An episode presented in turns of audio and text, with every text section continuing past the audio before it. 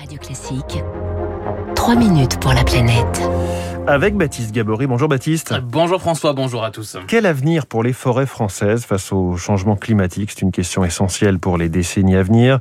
Dans une étude publiée la semaine dernière, des chercheurs français montrent que les chênes sont capables de s'adapter aux variations climatiques et rapidement. Ces chercheurs ont sélectionné 600 chênes dans trois forêts françaises, celles de Troncet dans l'Allier, Reynaud-Valdieu dans le Perche et Bercé dans la Sarthe, réparties ensuite en euh, quatre cohortes selon leur âge. Les plus vieux datant environ de 1660. Antoine Crémer est directeur de recherche à l'INRAE, chercheur en biologie évolutive des arbres et principal auteur de cette étude.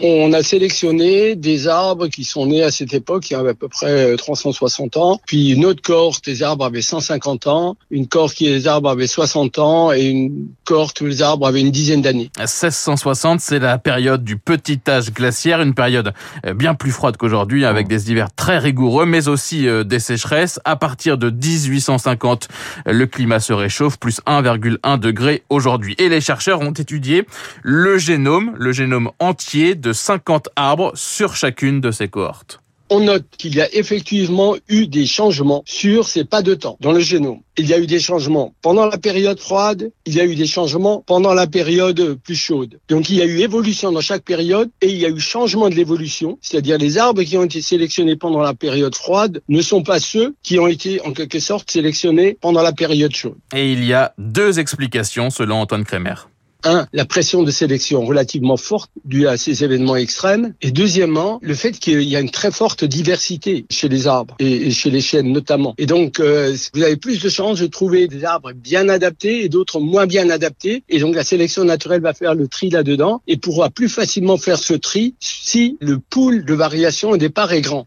Ce qui constitue donc, selon lui, une bonne nouvelle. Les chênes sont capables de s'adapter aux variations climatiques. Ils sont capables de le faire rapidement. Ils pourraient donc le faire aussi dans les décennies à venir face à un climat encore plus chaud, à condition de les y aider pour favoriser l'évolution des chênes. Il faut adapter la gestion forestière. Se pose donc, selon Antoine Crémer, la question du maintien des arbres les plus vieux.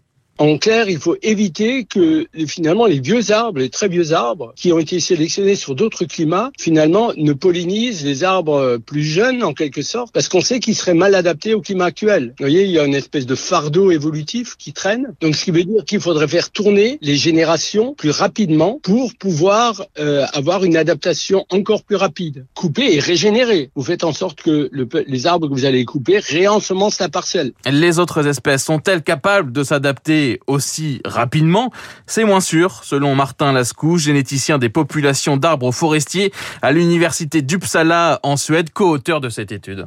Les autres espèces aussi ont peut-être des cohortes moins importantes qui font que la sélection sera peut-être moins efficace. Les chênes sont quand même exceptionnels hein. et on voit que les chênes ont une variabilité génétique beaucoup plus importante qu'on pourra peut-être pas extrapoler euh, à d'autres espèces. Et puis autre question, un coupé pour accélérer la régénération, oui, mais que deviennent les forêts euh, plus de carbone On sait que c'est un rôle essentiel de, ces carbones, il faut de ces forêts, pardon.